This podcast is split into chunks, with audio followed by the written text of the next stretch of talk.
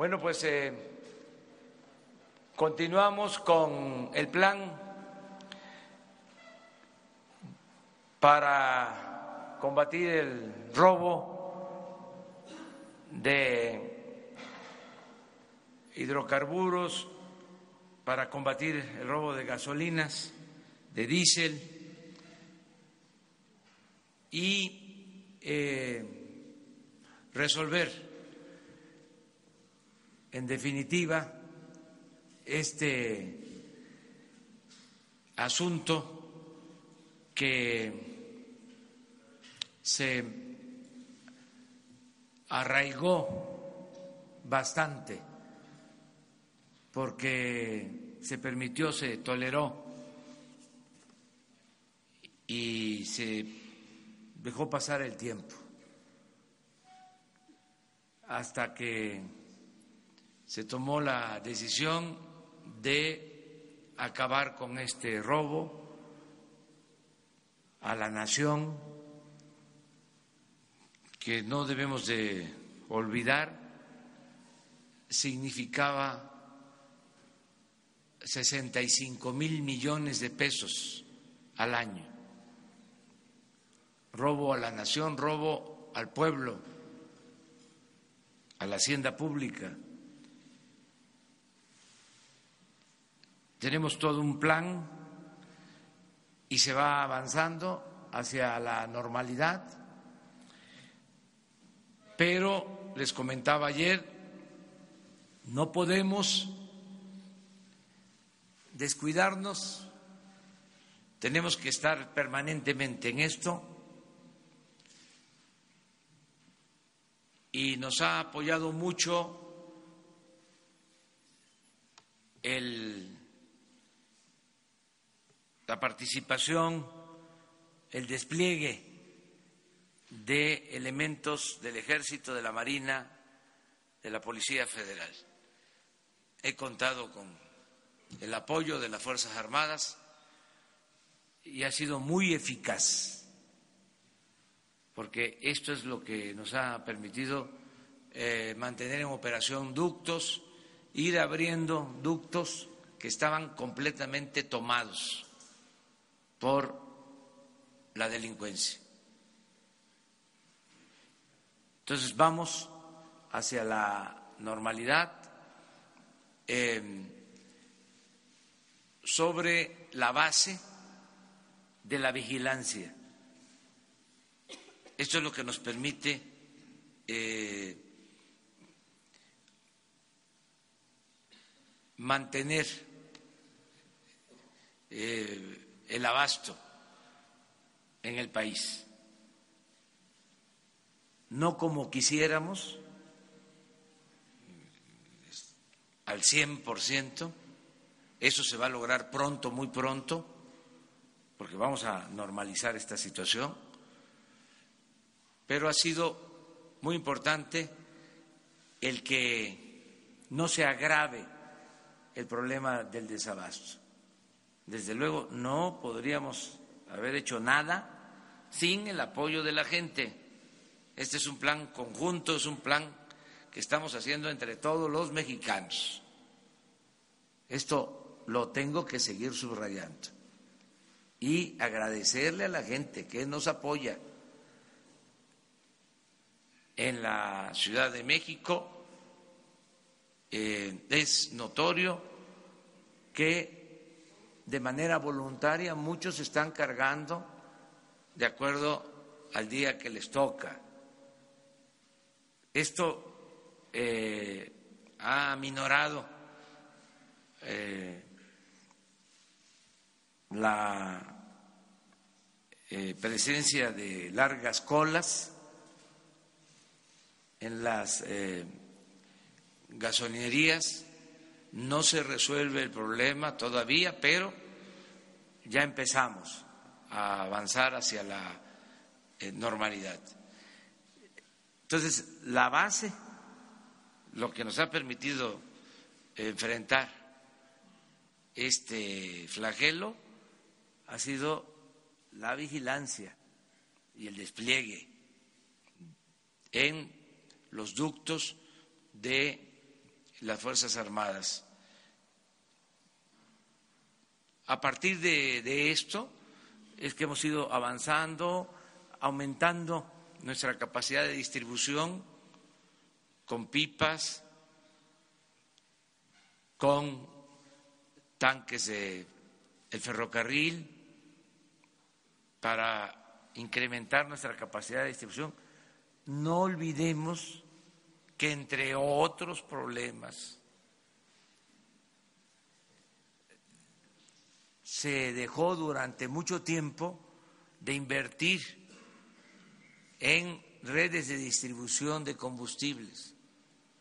Tenemos los mismos ductos, tenemos las mismas instalaciones de hace 30 años.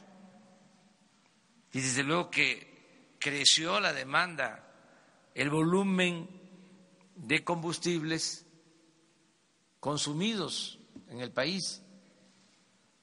Además, hubo un cambio de producir internamente los combustibles a importar la mayor parte de los combustibles. Entonces, tenemos eh, que ampliar eh, nuestra capacidad de distribución que se quedó eh, corta, limitada ante el aumento de la demanda. Entonces, ¿cómo vamos a ir logrando esto? con contratación de pipas, con el traslado de gasolinas en ferrocarril, todo lo que ya se está haciendo. Y eh, lo adicional, lo que consideramos va a permitir eh, normalizar el abasto, sobre la base de la vigilancia, porque ya no vamos a quitar el operativo de vigilancia. Eso se va a mantener permanentemente en todos los ductos, porque no es cerrar los ductos, necesitamos los ductos, porque el transporte de combustibles en ductos es más barato, ya está la red, no podríamos construir eh, de la noche a la mañana otra red de distribución.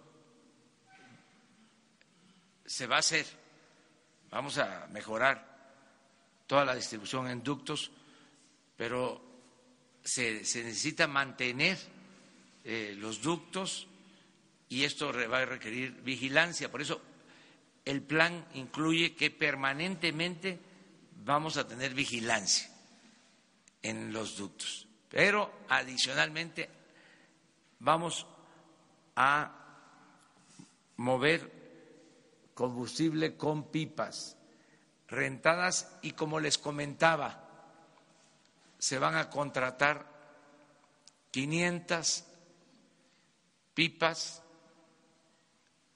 mejor dicho, se van a comprar 500 pipas, sean de 60 mil litros cada una o mil pipas de 30 mil litros.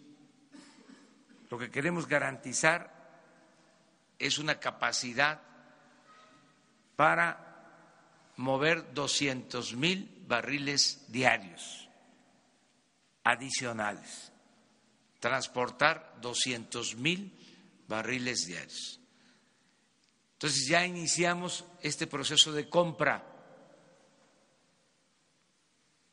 y para esto hay una comisión que está trabajando con carácter de urgente. Está integrada por Raquel Buenrostro, que es la oficial mayor de la Secretaría de Hacienda, está aquí con nosotros. Irmeréndira Sandoval, secretaria de la Función Pública, Graciela Márquez, secretaria de Economía.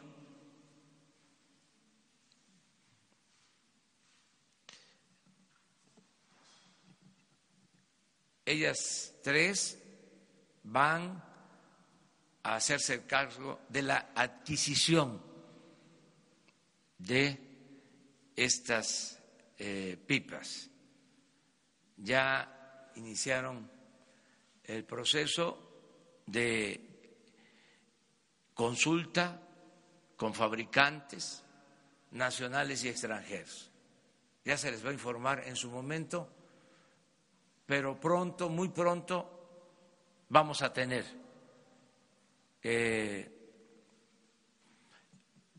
este equipo que va a pertenecer a la Secretaría de la Defensa, porque lo estamos concibiendo como un plan de emergencia para que no tengamos problemas de abasto de combustibles ante cualquier circunstancia.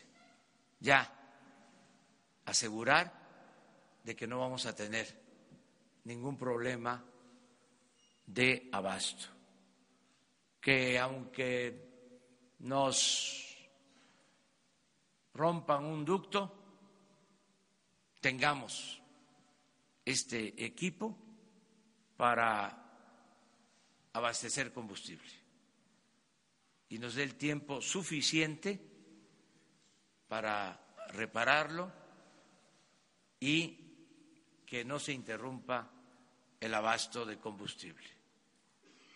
Este es el plan en lo general. Quiero eh, que el general Luis Crescencio Sandoval, secretario de la Defensa, eh, les dé a conocer, les explique eh, lo que se está haciendo día y noche para eh, evitar el sabotaje y el robo de combustible.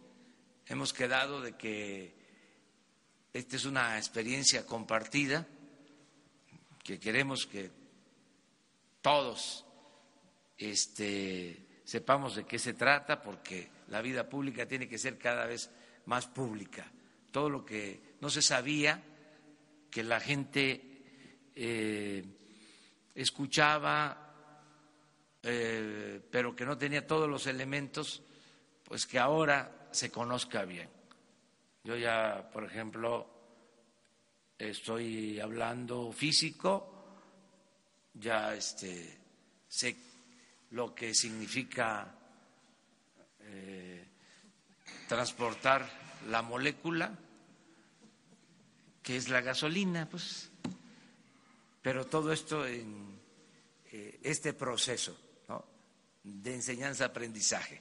Entonces vamos a eh, darle la palabra eh, al general Luis Crescencio Sandoval para que nos explique sobre la vigilancia, este, cómo se está llevando a cabo en todo el país y lo que pasó, por ejemplo, en la madrugada de hoy. Es interesante que se conozca y el por qué no podemos eh, distraernos, porque tenemos que seguir adelante y el por qué le pido a la gente, a los ciudadanos, que nos sigan ayudando. Ya falta poco, no va a ser eterno es transitorio. Eso sí, se los eh. Entonces vamos a que el general les informe.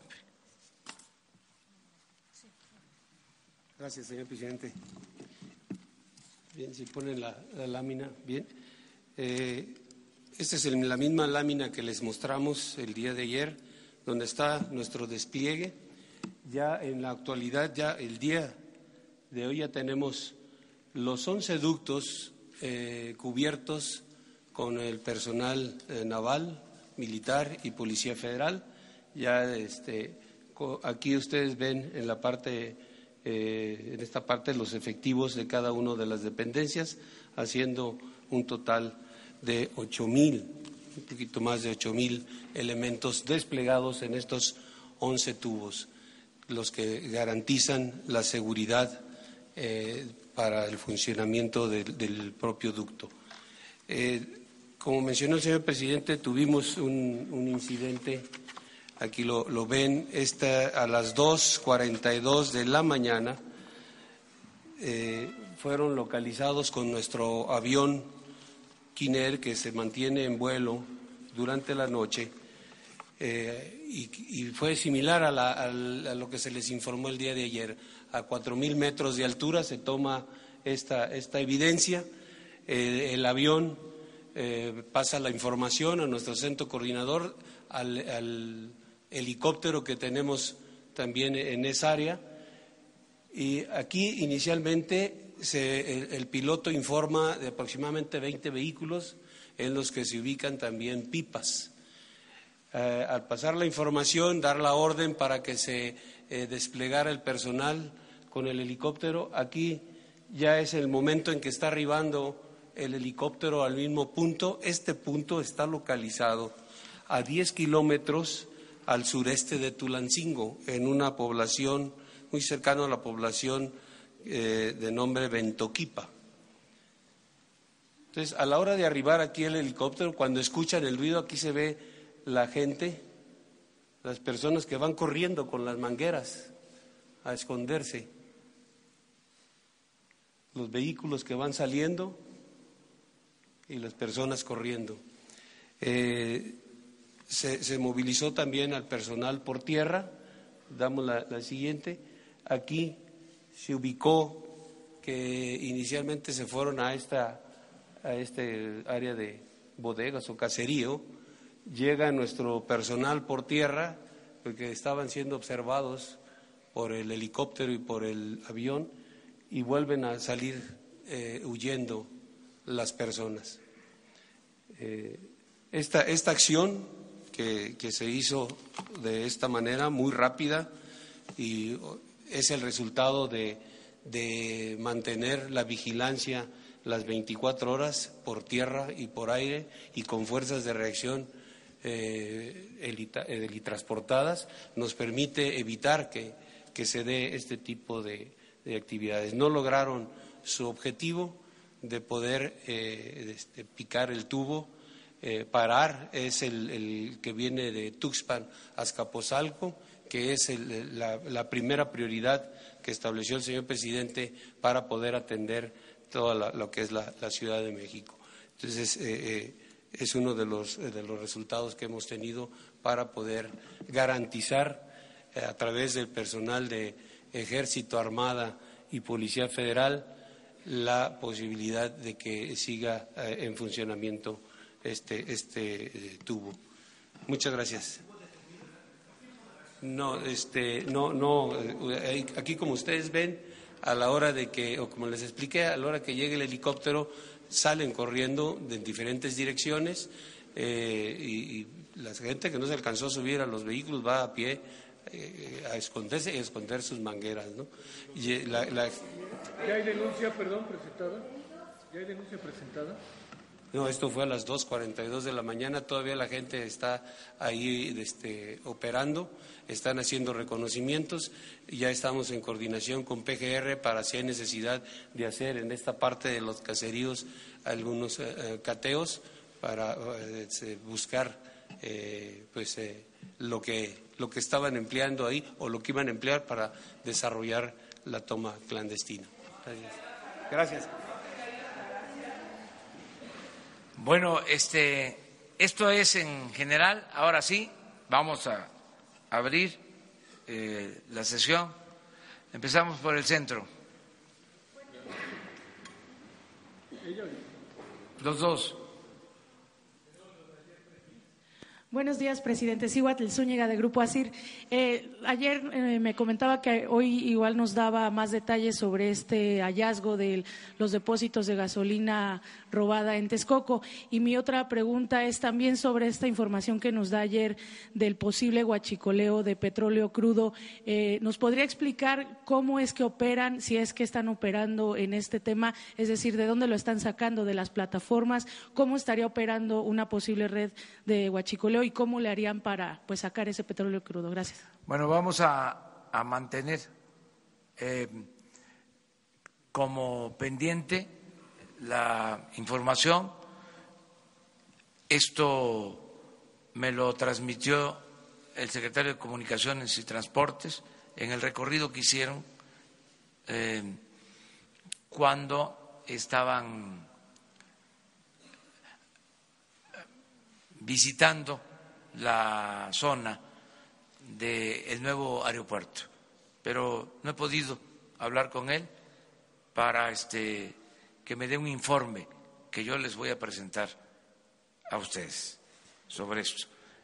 Y lo otro. Lo del guachicoleo de petróleo crudo, ¿cómo estarían operando? ¿Lo eh, sacarían de las eh, plataformas? Información de que nos están vandalizando plataformas en eh, Campeche, en el litoral de Tabasco, y queremos revisar eh, todo lo relacionado con la extracción de petróleo. En terminales, en los puertos, en este caso, en Dos Bocas y toda eh, la región del litoral de Campeche y Tabasco, que es por donde está eh, saliendo el petróleo al extranjero.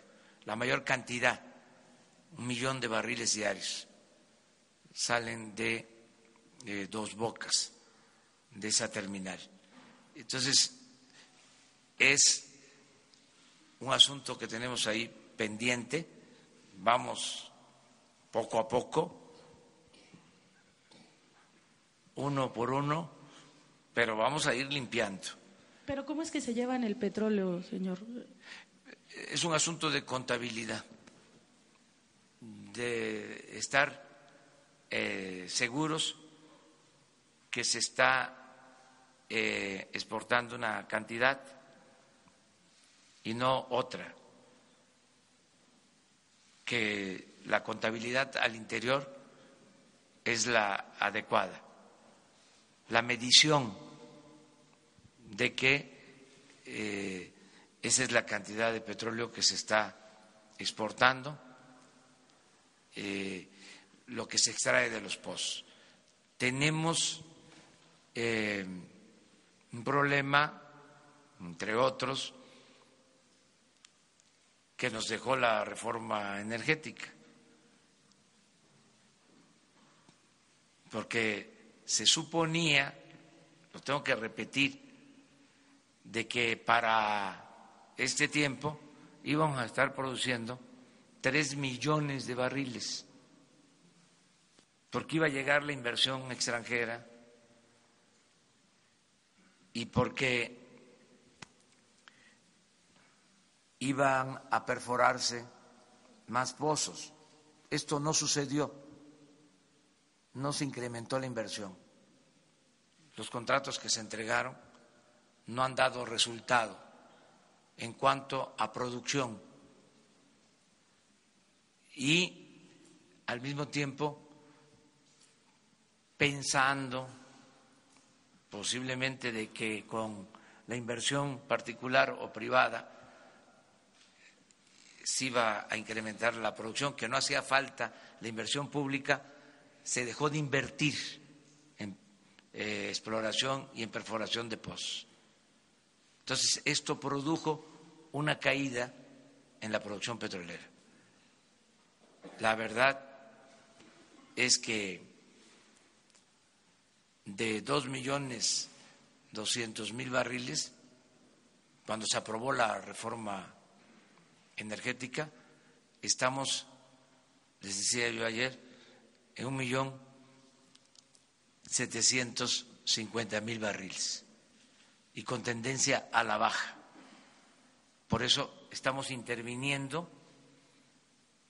Eh, ya se están eh, entregando contratos para explorar y sobre todo para perforar pozos con urgencia para eh, detener la caída. Esto no se logra pronto. Vamos a empezar a remontar esta caída, calculamos, a finales del año. Y a partir de ahí vamos a tener más producción. Nuestro propósito es eh, recuperar la producción petrolera y para el 2024 tener como mínimo una producción de dos millones cuatrocientos mil barriles que nos permita ser independientes y que con ese volumen de crudo podamos operar las seis refinerías que tenemos y la nueva refinería y ya no tengamos necesidad de comprar la gasolina en el extranjero. Ese es el plan que tenemos. ¿Qué tiene que ver con tu pregunta? De que eh, la caída, sin duda, fue por falta de inversión, por eh, parálisis de la actividad petrolera, vamos a decir, porque se actuó o con ingenuidad de que se pensó que con la reforma energética bastaba y que no era necesaria la inversión pública y se le quitó presupuesto a Pemex y resultó que no llegó la ansiada inversión extranjera y que no se ha obtenido producción de los contratos que se entregaron. Entonces, si lo vemos así, este, pues fueron muy ineficientes los que llevaron a cabo esta política. Lo otro, si se quiere pensar mal, es que lo hicieron de manera intencional para acabar con la industria petrolera. Entonces, ¿por qué eh, doy todo este contexto? Porque en la caída también queremos ver si no hay Guachicoleo. ¿Sería tan grande la red como la de robo de combustible, la de robo No sabemos, eso es lo que estamos ahora este, explorando, pero primero queremos normalizar la situación del abasto. Gracias, presidente. Voy a dar la palabra. Buen día. Alejandro Lelo, de la Red Diario Basta Grupo Cantón. Presidente, reiterar lo que ayer le preguntaba, si nos dijo que hoy nos podría dar la información sobre eh, las denuncias, la versión pública de las denuncias que ha presentado Pemex por eh, todo esto, eh, estos atentados a los ductos.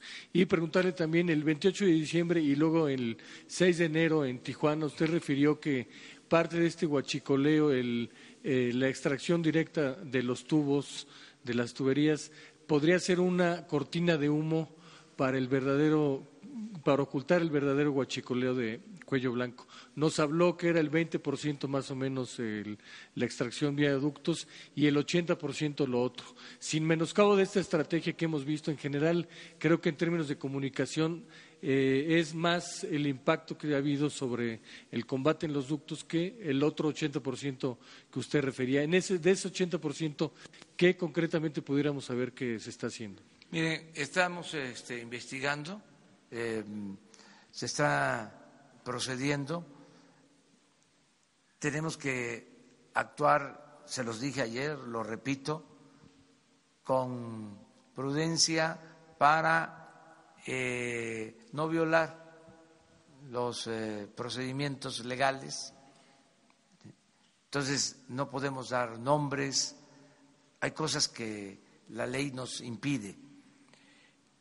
Y también, pues no queremos este, caer en el sensacionalismo. Yo sé que la costumbre era eh, el exhibir a responsables, a culpables. Nosotros no vamos a proteger a nadie, no va a haber impunidad, pero queremos actuar con responsabilidad, eh, no eh, denunciar sin pruebas y no entorpecer las investigaciones que se están llevando a cabo. Yo le voy a pedir eh, por la solicitud de usted y de todos ustedes y además por el derecho que tiene la gente a, tener toda la información, le voy a pedir hoy eh, al secretario de Seguridad Pública que tenga con ustedes una rueda de prensa y voy a, que se invite em, respetuosamente al procurador y que se les dé a conocer toda la información sin este, violar los procedimientos legales. Entonces, hoy, este, al mediodía, van a ser convocados para eso. ¿Y el 80% que le preguntaba? ¿cómo es que tiene que ver con eso. Tiene que ver con eso porque cuando hablo yo de que eh, es un 80%, pues es el comportamiento de quienes son responsables de evitar el robo. ¿Quiénes son los responsables? Pues la autoridad. los que toleraron esto, eh, los que nunca enfrentaron el problema, y de ahí, pues, eh, los que estaban encargados del cuidado de los ductos, de la seguridad, esto que hablábamos de que cómo es posible que se tengan monitores y que se sepa que se están robando del combustible y en vez de cerrar el ducto lo mantienen abierto y que hay alarmas hasta de 12 horas sin ser atendidas.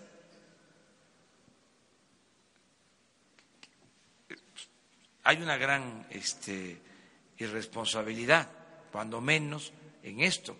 Entonces, hoy eh, al mediodía les entregan toda la información, nada más que cuidando. Algunos de ustedes son abogados, saben qué se puede este, y qué no se puede. Que no hayan este, hablado, que no hayan preguntado. A ver, atrás. Mira, ya tiene tiempo que no pregunta. Arturo Páramo de... Páramo, sí. Señor, eh, dos temas, eh, saliendo un poco del tema de... Bueno, primero, el tema de los empresarios que lo vinieron a ver ayer, si nos puede dar detalles acerca de cómo se desarrolló la reunión, qué le dijeron, qué le comentaron acerca de este tema y sobre todo entiendo que hubo un eh, cierre de filas con su gobierno para apoyar el combate al robo de combustibles que está haciendo usted. Y la segunda, el tema de la Guardia Nacional que se aprobó ayer en la Cámara de Diputados. Con todo lo que se, bueno, con la aprobación de ayer, ¿Qué espera usted, qué expectativa tiene de cuándo ya se puede echar a andar este proceso? Entendemos que ya había despliegue de fuerzas en varios puntos del país. Ahora ya con la aprobación, ¿cuál es el eh, futuro de la Guardia Nacional? Y sobre todo, ¿cómo va a quedar el asunto que nos comentaba de la, de la administración por parte de un civil y el asunto de campo operativo por parte de la Sedena. ¿Cómo va a quedar esto? Porque también generó bastantes dudas entre organizaciones que se dedican al, eh, al estudio, al análisis del tema de la seguridad. Sí, bueno, ayer tuvimos una reunión con empresarios de sector energético, básicamente del petróleo, quienes eh, están trabajando en contratos con Pemex y quienes tienen también contratos para explotar campos en el marco de la reforma energética y expresaron su apoyo para fortalecer la producción de petróleo, esto que acabo de explicarles, ellos se comprometen a que van a invertir para conseguir un incremento en la producción de 280 mil barriles diarios. Ese fue el compromiso que se hizo. A partir de ahora, con una inversión este, considerable de miles de millones de pesos. Em, les vamos a informar también a detalle sobre este compromiso. El día de hoy acerca de el plan para combatir el robo de combustible expresaron su apoyo. La verdad nos está apoyando el pueblo nos está apoyando la gente y nos están apoyando todos los sectores nos están apoyando los empresarios, nos están eh, apoyando los medios de información en general. Acerca de la Guardia Nacional, ayer se aprobó en la Cámara de Diputados, esa es la información que tengo, va a pasar al Senado. Nosotros tenemos que eh, pedir respetuosamente a los senadores que se contemplen eh, temas eh, que fueron este, eh, eliminados en la aprobación, sobre todo lo relacionado con la participación de las Fuerzas Armadas en el proceso de capacitación, de formación y eh, la definición con claridad sobre la facultad de las Fuerzas Armadas para intervenir en asuntos de seguridad pública. Eso tiene que quedar este, claro y había un artículo transitorio que se propuso y fue eliminado. Este de eh, el proyecto que se aprobó ayer. Entonces, como pasa al Senado, queremos respetuosamente que se reincorpore ese transitorio, entre otras cosas es constitucional. Que durante un tiempo, ahora sí que de manera transitoria, en tanto consolidamos la Guardia Nacional, pueda el ejército ayudarnos y la Marina. Entonces, se quitó ese transitorio. Entonces prácticamente va a quedar igual como si fuese eh, una reedición de la Policía Federal, que ya este, sabemos pues que no funcionó, no por culpa de los elementos, sino porque desde que se creó en el gobierno Cedillo no se le dio fuerza y actualmente pues son 40 mil elementos, la mitad son efectivos, la otra mitad tienen que ver con funciones administrativas, no hay instalaciones, hay problemas, o sea, no se consolidó la Policía Federal, por eso estamos hablando de la Guardia Nacional, pero no es para cambiarle de nombre, es no estoy satisfecho, no estoy satisfecho.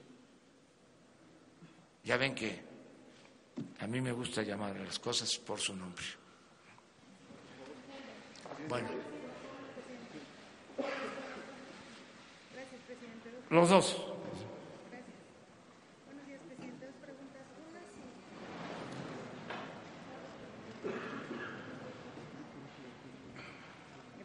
Buenos gracias, presidente. Dos preguntas. Una, si piensan implementar algún tipo de tecnología adicional para las supervisiones y resguardo de la de las tomas de clandestinas, aparte de las cámaras que ya tienen implementadas. Y la segunda es sobre el, proyecto de la red troncal.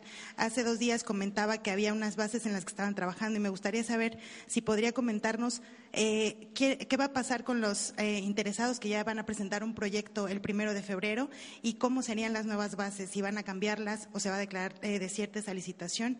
Muchas gracias. Sí, bueno, este se va a seguir mejorando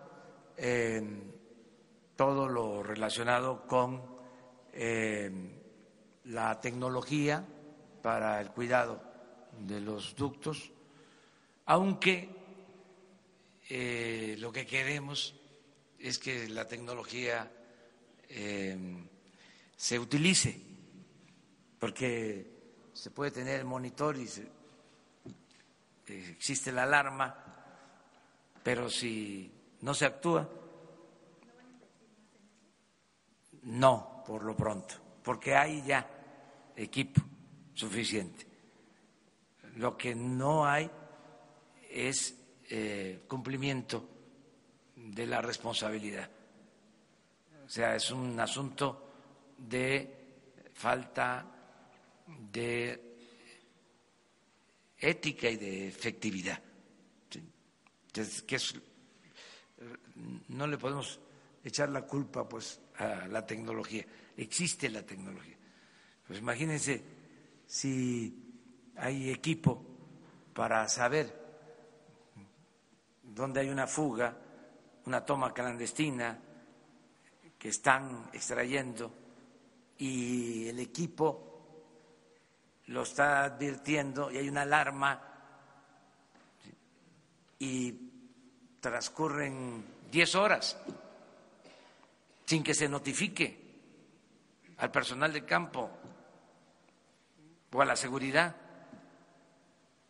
Por eso se tuvo que intervenir en Pemex en toda el área de monitoreo, pero nos falta todavía, porque todavía no se regulariza esa situación. Entonces, pero sí lo vamos a lograr. Acerca de eh, la línea para la conectividad, eh, hemos decidido que eh, va a utilizarse esa línea para conectar al país completo por Internet. Yo les hablaba de que este, esa línea de fibra óptica, que son alrededor de 26 mil kilómetros, va a licitarse y como contraprestación la empresa o las empresas que obtengan eh, la concesión van a tener, entre otras cosas, que ofrecer Internet gratuito en carreteras, en plazas públicas, en hospitales, en escuelas y una cantidad eh, de recursos para el mantenimiento de las instalaciones. Es que ya eh, se suspendió esa licitación porque desde la reforma en telecomunicaciones no se contempló o no se ha resuelto el problema que nos interesa, el de la conectividad. Hubo esa reforma en telecomunicaciones, es como la reforma energética, como las otras. Y resulta que este, el país tiene un gran atraso en conectividad. Solo el 25% del territorio eh, tiene conectividad. Solo en el 25% del territorio nacional se puede hablar por teléfono móvil. En el 75% no hay comunicación. Entonces la pregunta es, ¿por qué se omitió este asunto en la reforma? Afortunadamente tenemos esta línea de la Comisión Federal de Electricidad que se iba a entregar con el mismo criterio de atender solo a las poblaciones donde está el mercado. Pero el Estado tiene una función social. Nosotros tenemos que garantizar la comunicación a todos los mexicanos. Es un derecho. De cero, de cero. Estamos este, ya revisando las bases para la nueva licitación. ¿Cuándo entraría, presidente? Lo más pronto posible. Yo creo que un mes ya estaríamos en condiciones para lanzar eh, esta nueva licitación, em, pidiendo la participación a empresas eh, con tecnología de punta, porque lo que nos importa es comunicar a todo México, es un compromiso de que hasta en las comunidades más apartadas se pueda hablar. Y tenemos afortunadamente la manera de hacerlo porque existe esta red eh, de la Comisión Federal de Electricidad. Muchas gracias, Cristina Corona, de la Agencia Informativa de Educación de México. Venimos de Televisión Educativa. Cuando lanzó la convocatoria para la Guardia Nacional, eh, señaló que, con el señor secretario también lo señaló, que estaba abierta para jóvenes entre 18 y 30 años, porque querían aprovechar perfiles eh, académicos especializados en el caso de maestrías y doctorados. Me gustaría saber a qué tipo de especialidades se refería, qué tipo de, profesionales van a poder sumarse a la Guardia Nacional para aportar. Eh, maestrías y doctorados, no sé si usted o el secretario pueda apoyarnos. Sí, eh, desde luego la convocatoria es amplia, es para jóvenes que tengan un nivel de escolaridad, vamos a decir, eh, elemental, medio y hacia arriba, este, licenciatura y maestría y doctorado. Eh, esto es a partir de eh, las solicitudes que se van a presentar este, se va a hacer la, la selección. Estamos ahora un poco en espera de la decisión final sobre la reforma constitucional, porque eso nos este, está eh, deteniendo. Queremos saber cómo va a quedar, en definitiva, la eh, reforma el nuevo marco legal y luego les informamos. A ver, allá atrás. Los dos ustedes. Gracias. Eh, pues muy buenos días, señor presidente. José Ardo Gutiérrez, de Televisión Mexiquense.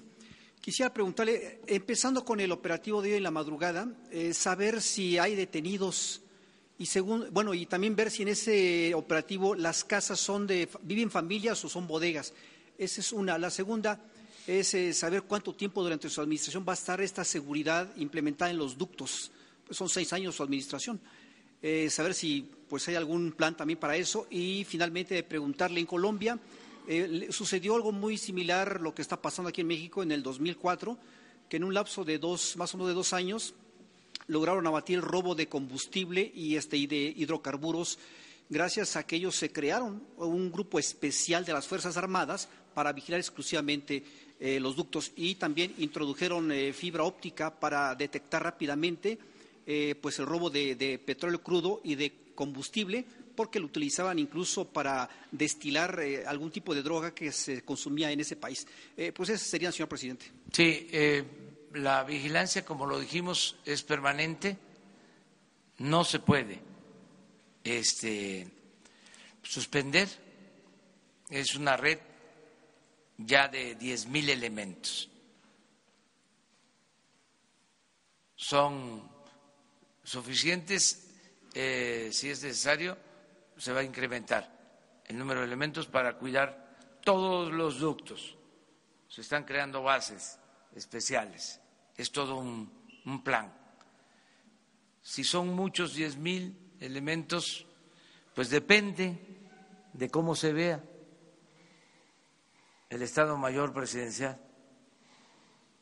Estaba compuesto por ocho mil elementos. Es casi el equivalente.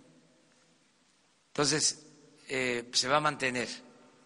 Y yo espero también en poco tiempo este, resolver esta situación, que regresemos a la normalidad. Y estoy optimista porque cuento con el apoyo de la gente.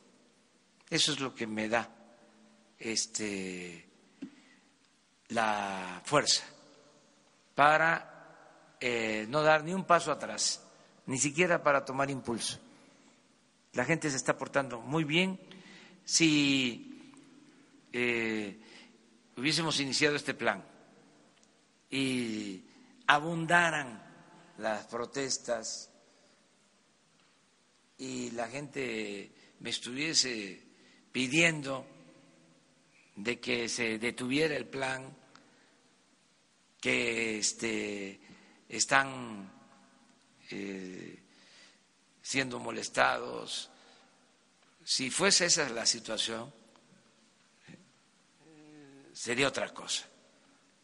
Pero eh, ha sido al contrario donde quiera que voy, la gente me dice, no afloje, eh, siga adelante, cuenta con nosotros, cuenta con nuestro apoyo. Y no solo son palabras, son hechos, porque este, en los momentos más difíciles de las colas, la gente actuó eh, de manera responsable. Yo espero que esta conducta se mantenga claro, no abusar de la paciencia de la gente. Por eso estamos así, estamos trabajando día y noche y eh, yo espero que muy pronto se va a regularizar. Quedamos allá, allá, vamos. Gracias. Eh, Rubén Pérez García, del diario La Prensa, Señor presidente, dos preguntas. Eh, la primera, ¿en cuánto estima su gobierno la inversión para la adquisición de estas 500 o 1000 pipas y de dónde saldrá el dinero? Y la otra pregunta, desde que comenzó este plan eh, de su administración contra el robo de combustible, ¿cuánto dinero se ha recuperado? Hay una recuperación de combustible. Este, además de lo que se ha este, evitado en robo, hay una recuperación de combustible. Les vamos a presentar, ¿no tienen por ahí la lámina de recuperación?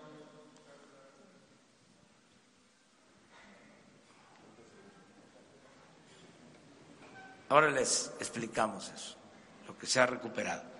Pero lo más importante es lo que no se han robado y pongan también este, la información diaria, esa segunda este, lámina. ¿De dónde va a salir para comprar las pipas? Pues de lo que nos estamos ahorrando.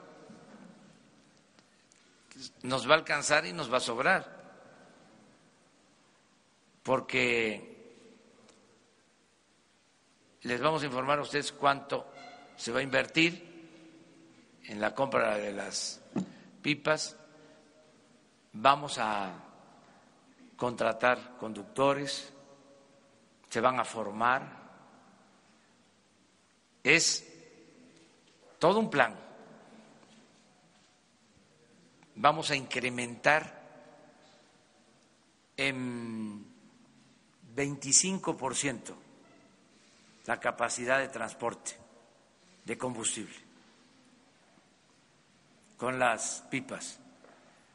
Tomen en cuenta que se consumen 800 mil barriles y que vamos a tener capacidad para movilizar adicional 200 mil barriles. Si hago bien las cuentas, es el 25%. Entonces,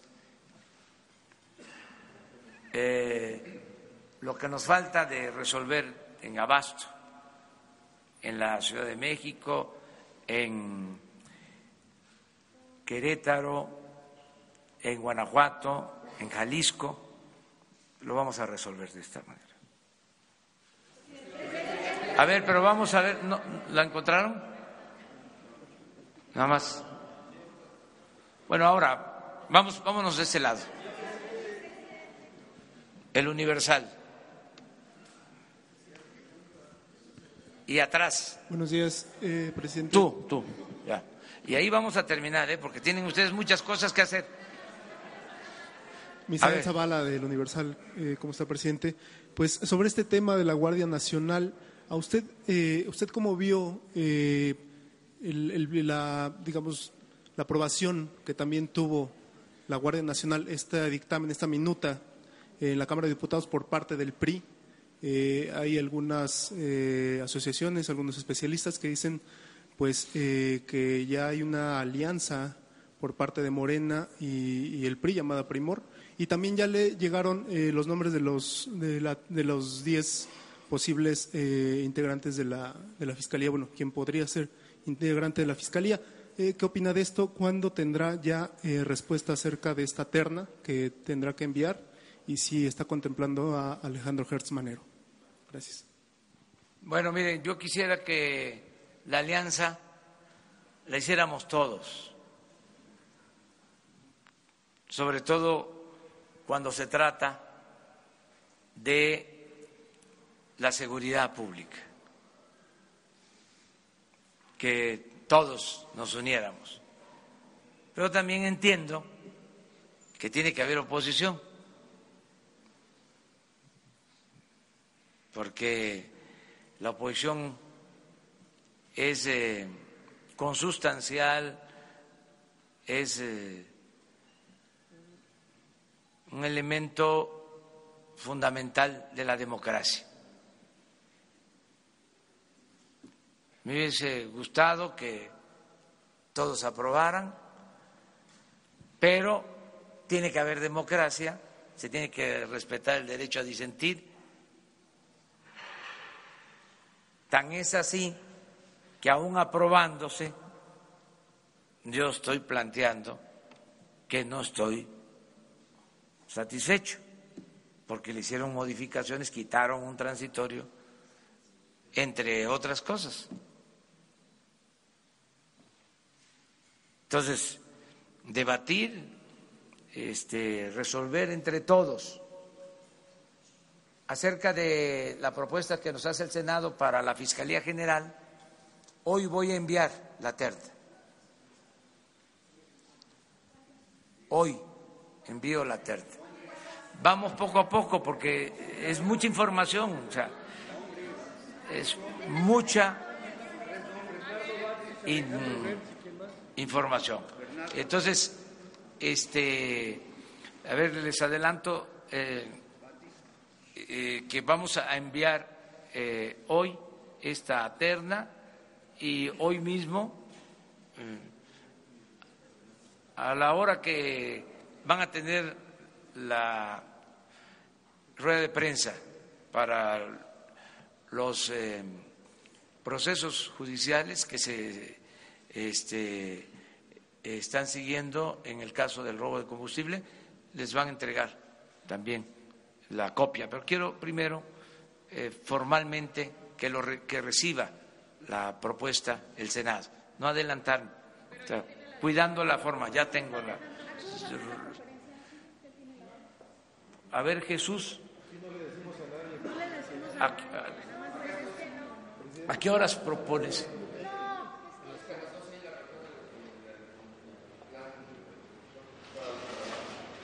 A la una.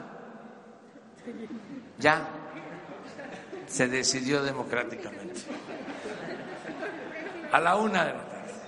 Muy bien. A ver la gráfica. Si eran tus dos preguntas, ¿verdad? Ah, pero falta el compañero. Señor presidente, buenos días. Miguel Arzate del Sistema Público de Radiodifusión, el canal 14. Preguntarle si ya se tiene diseñada una estrategia para la operación de estas pipas que se van a adquirir. Sobre todo porque en las investigaciones de Analia Pérez, que le entró al tema, habla de que eh, hay robo de combustible en las pipas de Pemex, que incluso el sindicato de petróleos mexicanos tiene cooptada la operación de las pipas, incluso el líder sindical tiene un puesto de chofer si ya se tiene diseñado una estrategia, ¿quiénes van a operar estas pipas? ¿Se van a entregar a Pemex? ¿O si va a ser un grupo especial? ¿Se van a entregar a las Fuerzas Armadas? ¿Cómo van a operar? También preguntarle, nos menciona que las pipas van a distribuir eh, casi lo mismo que se distribuye por los ductos de Pemex, 200 mil barriles diarios. Y tengo entendido que esta cantidad es la misma que se distribuye por los ductos de Pemex. Y por último, preguntarle si eh, ¿Esta operación contra el huachicoleo ha modificado el presupuesto de Pemex o de alguna otra dependencia del gobierno federal? Gracias. Bueno, empezando por esto último, no hemos tenido ningún problema eh, económico, ningún problema en las finanzas, ni de Pemex ni del gobierno federal.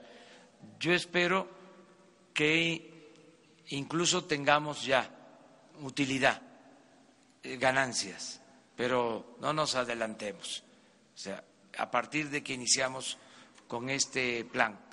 Les comentaba que estamos consumiendo 800 mil barriles diarios de gasolinas, nada más. Y la mayor parte de esa molécula se transporta en ductos la mayor parte, porcentaje mayor. Entonces, lo de las pipas significan 200 mil barriles. O sea, no es todo.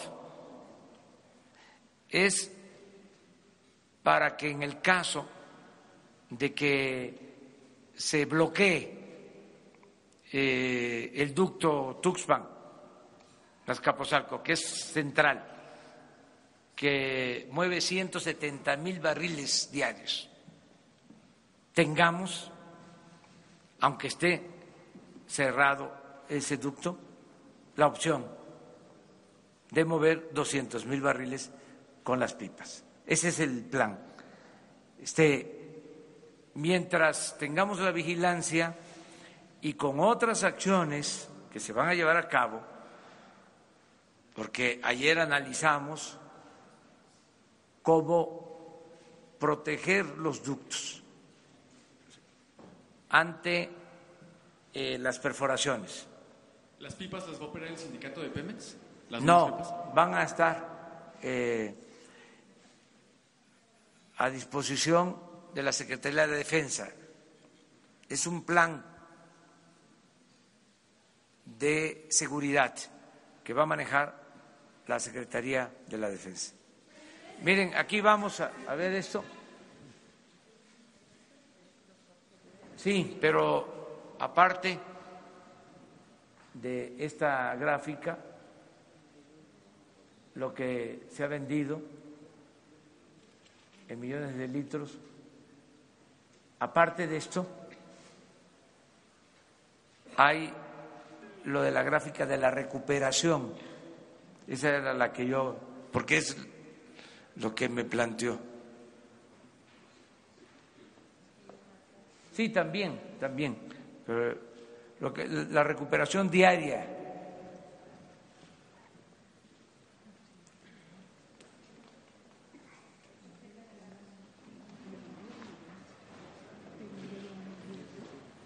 La que vemos es la tercera lámina esta también. Esta es importante, pero es la, vemos homicidio, robo de vehículo y hay una que tiene que ver con la recuperación diaria. Si no, mañana se las pasamos.